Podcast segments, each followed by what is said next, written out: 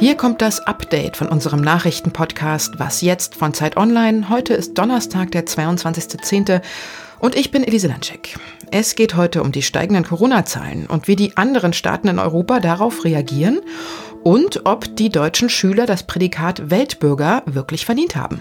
Und soll die Zeitumstellung nun eigentlich abgeschafft werden? Sie werden es erfahren. Redaktionsschluss für diesen Podcast ist 16 Uhr. Inzwischen ist die Situation insgesamt sehr ernst geworden. Das Infektionsgeschehen nimmt vielerorts rasant zu. Wir wissen nicht, äh, wie sich das Infektionsgeschehen weiterentwickelt. Die Lage ist also ernst, sagt der Präsident des Robert Koch Instituts Lothar Wieler über mehr als 11.000 Neuansteckungen, die es an einem Tag jetzt gegeben hat. Das ist ein neuer Rekordwert. Und Wieler hat heute in der Pressekonferenz auch gesagt, dass sich vor allem in privaten Haushalten das Virus rasant ausbreitet. Was dann bei demnächst noch höheren Zahlen auf uns zukommen könnte, das kann natürlich jetzt noch keiner vorhersagen. Aber man kann schon mal auf andere Länder in Europa schauen, die ja teilweise jetzt schon viel höhere Zahlen haben als wir. Das könnte dann quasi wie so ein kleiner Blick in die Zukunft für uns sein. Tschechien zum Beispiel hat mit 975 Infektionen je 100.000 Einwohner europaweit die höchste Infektionsrate. Und deshalb hat auch das Gesundheitsministerium dort angeordnet, dass von heute an für zwei Wochen fast alle Geschäfte schließen müssen. Ausgenommen sind dabei so wichtige Läden jetzt wie Lebensmittelgeschäfte oder Apotheken. Und die Menschen müssen ihre Kontakte mit anderen Menschen auf die absolut notwendige Zeit begrenzen und am besten vom Homeoffice aus arbeiten und die Wohnung gar nicht mehr verlassen. Das gleiche, also ähnlich starke Maßnahmen gelten auch für Irland. Allerdings bleiben die Schulen in Irland erstmal geöffnet und auch Sport im Freien ist möglich, allerdings nur im Umkreis von fünf Kilometern. Wie sieht's in Italien aus? Dort ist die Region Lombardei besonders betroffen und dort dürfen die rund 10 Millionen Einwohner nachts gar nicht mehr auf die Straße. Es gilt also ein nächtliches Ausgangsverbot. Die spanische Hauptstadt Madrid erwägt jetzt, die besonders betroffenen Stadtgebiete abzuriegeln und in Bulgarien zu guter Letzt muss man ab heute auch im Freien eine Schutzmaske tragen. Soweit zum Überblick, was unsere europäischen Nachbarn so machen, wenn bei ihnen die Zahlen nach oben gehen.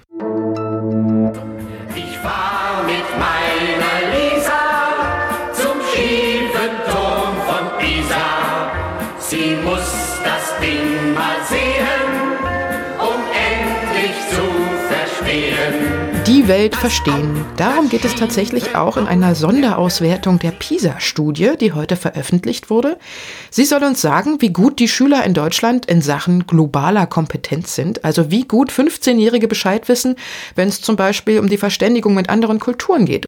In ein paar Themenfeldern haben die 15-Jährigen aus Deutschland im Vergleich zum OECD-Durchschnitt ganz gut abgeschnitten, nämlich zum Beispiel beim Wissen über den Klimawandel, bei Fragen zur Migration, zur Armut oder bei der Gleichstellung der Geschlechter.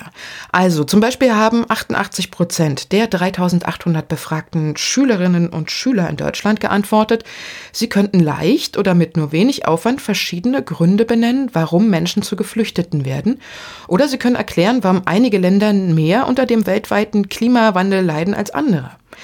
88 Prozent also, das ist ziemlich gut und damit liegen sie nämlich 11 Prozentpunkte höher als der OECD-Durchschnitt.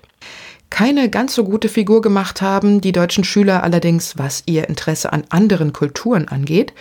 Nur 47 Prozent der Schüler in Deutschland geben nämlich an, dass sie lernen wollen, wie Menschen in verschiedenen Ländern leben. Das liegt deutlich unter dem OECD-Schnitt von 54 Prozent. Und das heißt auch, dass Deutschland hier neben Ungarn, der Slowakei und Italien zu den Ländern mit den niedrigsten Werten gehört. Die, die am besten bei der Studie abgeschnitten haben, sind übrigens Schüler aus zum Beispiel Albanien, Kanada und Irland.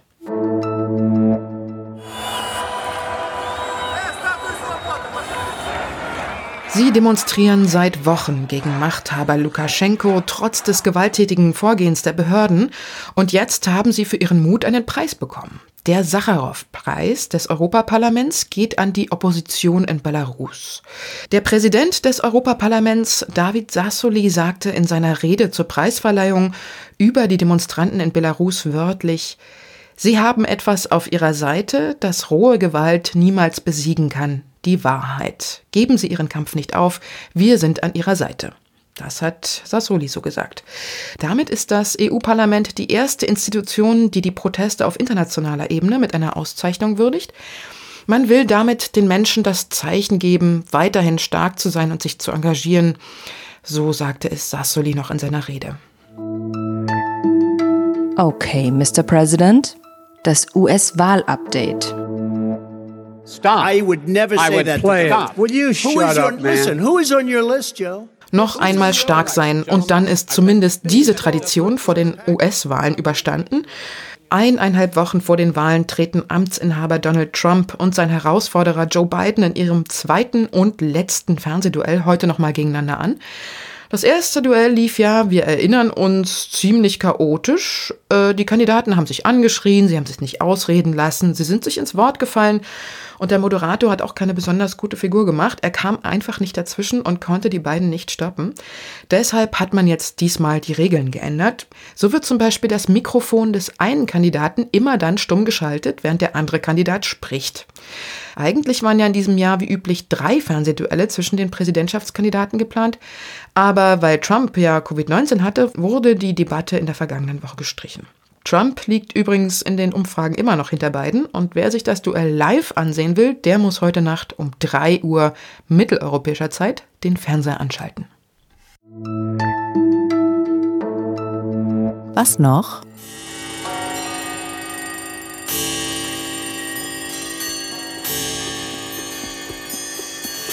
Die mit Abstand erfolgreichste Internetbefragung der Europäischen Union war, na, genau, es war die zur Abschaffung der Zeitumstellung. Insgesamt haben sich 84 Prozent der Befragten gegen die Zeitumstellung ausgesprochen. Die meisten Antworten bei dieser Frage kamen übrigens aus Deutschland, wo das Thema scheinbar besonders wichtig ist. Ja, diese Umfrage war so ungefähr vor einem Jahr und ja, viel passiert ist seitdem nicht, denn jetzt am Wochenende werden ja bei uns die Uhren wieder um eine Stunde zurückgestellt. Der Ball liegt jetzt bei den Mitgliedstaaten der EU, ob sie jetzt wirklich nun dauerhaft Sommer- oder Winterzeit haben wollen. Und da ist ehrlich gesagt überhaupt keine Einigung in Sicht. Denn viele Mitgliedstaaten würden jetzt auch nicht sagen, dass das unbedingt was Gutes ist, so eine Abschaffung der Zeitumstellung. Denn in der EU gibt es drei Zeitzonen. Und zum Beispiel bei einer dauerhaften Sommerzeit würde es zum Beispiel in Vigo an der spanischen Atlantikküste am 21. Dezember dann um 10.01 Uhr hell also ziemlich spät.